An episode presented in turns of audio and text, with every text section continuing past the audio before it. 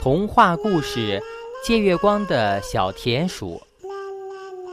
小蟋蟀多西是草丛里最有名的钢琴演奏家，他最喜欢在月光下弹琴了。所以，只要没有月亮的时候，多西就不想也不愿意弹琴了。小刺猬扎克最爱听多西的琴声了。突然有一天，扎克感冒发烧了。扎克的好朋友呢，小田鼠阿吉去看他时才知道，就留下来照看他。扎克躺在床上对阿吉说：“我真的好想听多西的琴声呢。”阿吉扶着扎克走出洞外，可是天上黑漆漆的，什么也没有，真糟糕。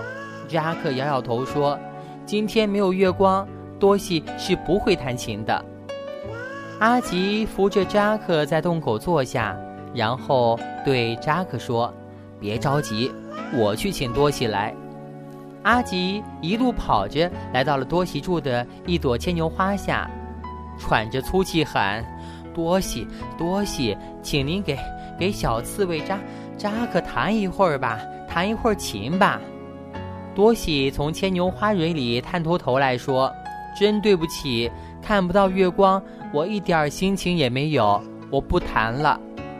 阿吉急得直转圈儿。阿吉想到扎克生病难受的情形，心里很伤心，就抬起头来，对着漆黑的天空说：“月亮呢？为了我的好朋友小刺猬扎克的病快点好起来，你就借我点月光吧，让多西给扎克弹一会儿琴吧，求求你了。”阿吉的声音引来了一群萤火虫，在阿吉的身边飞舞着。小蟋蟀多西被阿吉的话感动了，从牵牛花蕊里呢探出头来一看，有那么多萤火虫在飞舞呢。就是这些星星点点的亮光啊，让多西产生了马上要弹奏的感觉。多西从牵牛花蕊里呢跳了下来，对阿吉说：“我现在又想弹琴了。”我们赶快去扎克那里吧。多喜跟着阿吉，还有一群萤火虫一起来到了扎克的洞口。扎克正坐在洞外等着呢。